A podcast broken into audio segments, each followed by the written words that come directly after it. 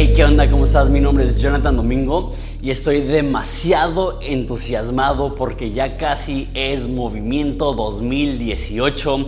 Este año va a estar increíble. Va a estar con nosotros Marcos Witt, va a estar Juan Mejías de Hillsong Barcelona, va a estar con nosotros Esteban Grasman de Iglesia Ancla, luego el equipo de casa va a estar Jonathan Sánchez yo, mi papá, también va a estar Wes Bentley, que es una persona que tiene misiones en Sudán, en África, y va a estar David Gusick, que en mi opinión es el mejor maestro de la Biblia en todo el mundo. Entonces está increíble, pero quiero hacerte saber unas cuantas cosas. Uno, tienes que conseguir tus boletos antes del 31 de mayo si quieres el descuento de preventa. Es lo más barato que van a estar. Dos, también tenemos descuento en grupo, entonces en la compra de nueve boletos, el décimo boleto es gratis. Tres, algo que jamás hemos hecho y eso es impresionante y grande e importante. Y eso es que simultáneo a movimiento general, vamos a tener movimiento para pastores y líderes los mismos conferencistas, incluyendo, aparte de los que ya mencioné, como cuatro pastores de Estados Unidos de iglesias influyentes, estarán en nuestro campus Quilihuas durante el día dando capacitación más práctica para pastores y líderes y aparte también los otros conferencistas estarán ahí. Entonces el plan es que en la mañana y en la tarde vamos a estar divididos en general y en, pastores y líderes y luego en la noche va a estar juntos con, conciertos y, va a ser un tiempo increíble. Eso es lo más importante que quería que supieras. Quiero que nos acompañes, no quiero que te quedes sin boletos. Entonces compran pronto y nos vemos aquí en agosto. Va a ser del 16 al 18. Más información en movimientoens.com. Dios te bendiga.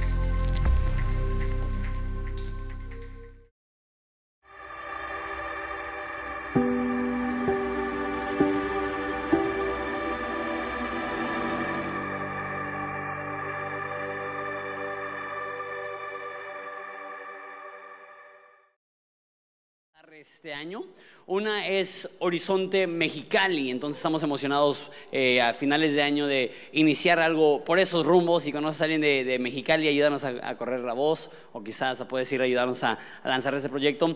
Y dos, eh, más o menos alrededor del mismo tiempo estamos planeando iniciar Horizonte en Monterrey, entonces eh, estamos muy emocionados por eso, pero algo que quiero hacer en esta de tarde es eh, anunciar quién es el que se va, o más bien los que se van a estar haciendo cargo de esa iglesia, a diferencia de, de eh, que estoy yendo personalmente, eso va a ser una iglesia con su propia predicación. Sí va a ser Horizonte, va a ser una extensión todavía de la familia, pero con su, su predicación allá eh, de, con su propio pastor.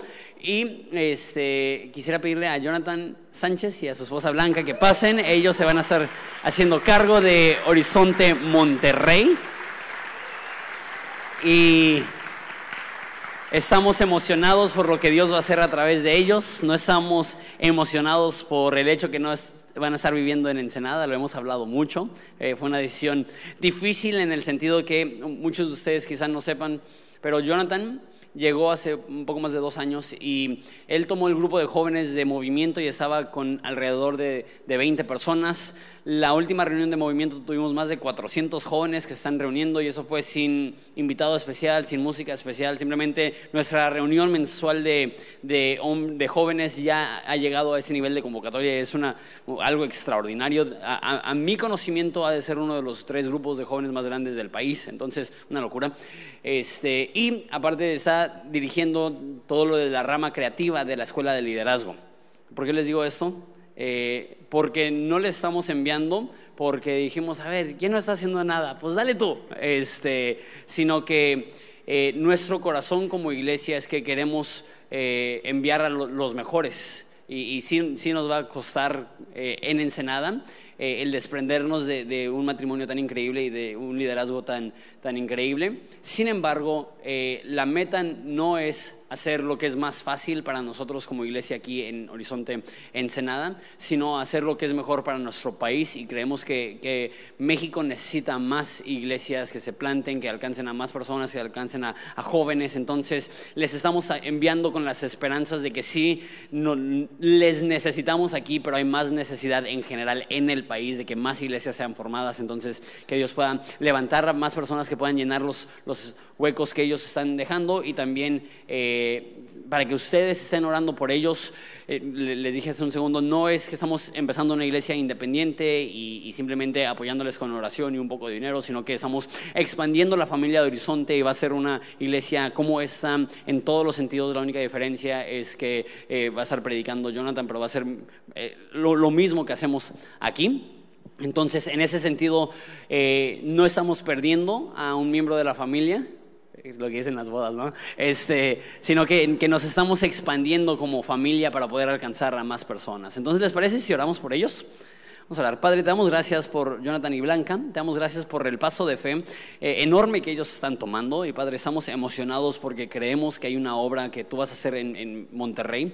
hay muchas, muchas personas que conocerán de ti a través de, esta pareja. Entonces, Padre, te pido que, les des eh, sabiduría, valentía, les, les rodees de un buen equipo que les pueda ayudar y, Padre, que, que tú hagas una obra extraordinaria en Monterrey. Te lo pedimos en nombre de Jesús.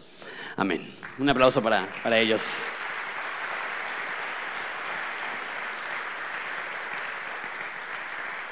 Entonces, Marcos capítulo 1, voy a leer del versículo 21 al 28. Hoy vamos a estar hablando de posesiones demoníacas, un, tema un poco fuerte. Les voy a enseñar cómo expulsar demonios. Entonces, si trajiste a tu suegra, a tus hijos, fue un buen domingo para traerlos.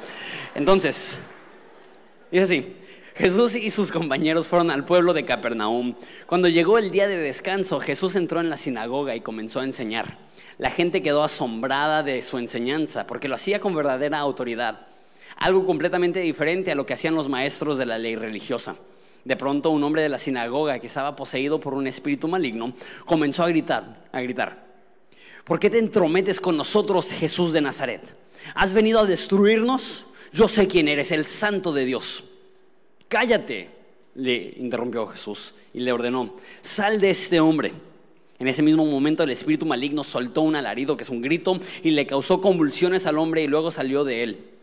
El asombro se apoderó de la gente y todos comenzaron a hablar de lo que había ocurrido. ¿Qué clase de enseñanza nueva es esta? Se preguntaron con emoción. Tiene tanta autoridad, hasta los espíritus malignos obedecen sus órdenes. Las noticias acerca de Jesús corrieron velozmente por toda la región de Galilea. Padre, te pido que nos hables. Padre, en el tema de demonios y de fuerzas espirituales, te damos gracias que tú eres poderoso, que tú eres por encima de todo. Y Padre, te pido que nos hables. En nombre de Jesús. Amén. Hace 11 años, yo tenía 18 años y estaba estudiando en un instituto en San Diego. Y como parte de ese instituto bíblico hicimos un viaje misionero a Tuxtla Gutiérrez en, Chiapas. Y era un grupo grande, éramos 100 personas. Y de esas 100 personas únicamente habíamos tres personas que hablábamos español. Y de esas tres personas yo era el único mexicano. Entonces, aunque yo no era un líder, de hecho yo era el más joven de mi clase, este, se requería mucho de, mí por la habilidad que tenía de poder traducir para los líderes, de poder traducir para las personas. Y estábamos en Chiapas porque el pastor de mi papá, Mike McIntosh, hacía en ese entonces eventos evangelísticos masivos en México y había rentado el estadio de, en ese entonces se llamaban los Jaguares de Chiapas para hacer un evento cristiano evangelístico masivo ahí. Y lo que nosotros hicimos es que llegamos una semana antes y estuvimos haciendo eventos en muchos lugares, eventos más chicos, para poder predicar acerca de Jesús, pero también para ayudar a correr la voz acerca de este evento que íbamos a tener. Y en uno de esos eventos acababa de traducir para la persona que predicó y llegó una persona muy asustada y me dijo, Jonathan, necesitamos tu ayuda. Hay un endemoniado. Este, y yo tenía 18 años, no tenía ninguna experiencia con alguna situación así, más allá de quizá haber visto el exorcismo de Emily Rose o algo así. Entonces, iba emocionalmente preparado para algo así, ¿no? Que se le volteara la cabeza y... Y llegué y era un muchacho, yo tenía 18, él unos 20, y tenía un, este, una mirada perdida, unos ojos hundidos, unas ojeras como nunca he visto en mi vida literal, pareciera que se había marcado de negro abajo de los ojos, muy, muy, muy marcado los, los, este, las ojeras, pero más que ojeras, eh, simplemente tenía un semblante horrible, eh, tenía una mirada de coraje, de, furia, de enojo, tenía este tic con, con, la boca que exponía los dientes y los crujía y así hablaba entre gruñidos. Y yo dije, no, pues sí parece, ¿no? Este, entonces llegué y le dije, pues explícame tu situación. Y me dijo que su abuelo eh, adoraba a Satanás y que su familia le tenía prohibido convivir con su abuelo, pero un día, desobedeciendo a sus papás, fue a ver a su abuelo y cuando estaba con su abuelo, su abuelo hizo un sacrificio sobre un altar y él vio una luz salir del altar y le dio mucho miedo y se fue corriendo a su casa. Y cuando llegó a su casa, su hermano era poseído por un demonio, su hermano tenía 12 años. Y ese muchacho me decía que su hermano menor podía agarrar a su papá con un brazo y aventarlo al otro lado del, cuarto. Y le hablaron a sacerdotes y le hablaron a pastores para intentar ayudar a este muchacho y nadie pudo. Entonces, la persona con la que estaba hablando, el, joven de 20 años, me dijo que él en desesperación y sintiéndose culpable porque sucedió cuando él fue a visitar a su abuelo, dijo que le dijo al espíritu que dejara a su hermano, que dejara a su familia y que se metiera dentro de él y que dejara en paz a su familia. Y que efectivamente es lo que pasó y que tenía cinco años viviendo en la calle y él, él tenía la apariencia de alguien que tenía cinco años viviendo en la calle. Eh, y aparte me dijo que cuando él dormía, él veía a su demonio, entonces no, no, podía dormir. Dice que dormía unas cuantas horas por semana, que tenía tres horas, perdón, tres días sin poder dormir y se veía como una persona que tenía mucho tiempo sin dormir.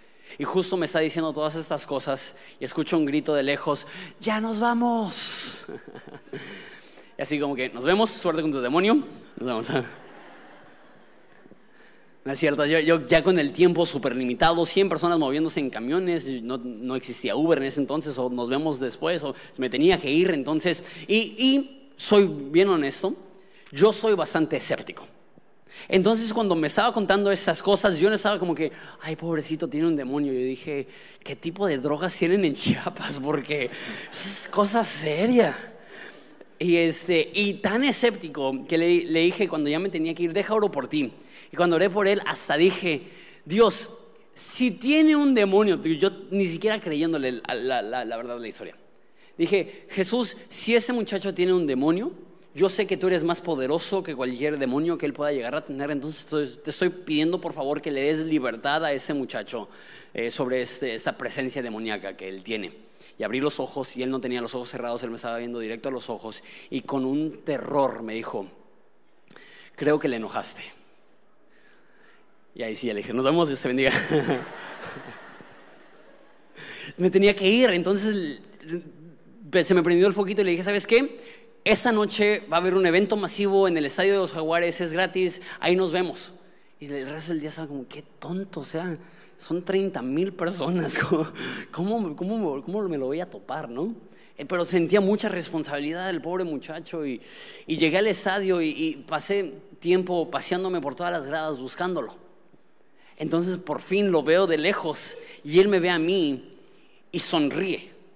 Y un rostro que que hace unas horas mostraba un odio, un coraje, ah, no sé si, se alcanzo a describirlo, pero no una persona que sonreiría bajo ninguna circunstancia. Me vio de lejos y sonrió. Y se acercó y cuando lo vi, sus ojos que hace unas horas estaban hundidos, estaban normales y las ojeras que, que hace unas horas estaban más marcadas que cualquier cosa que había visto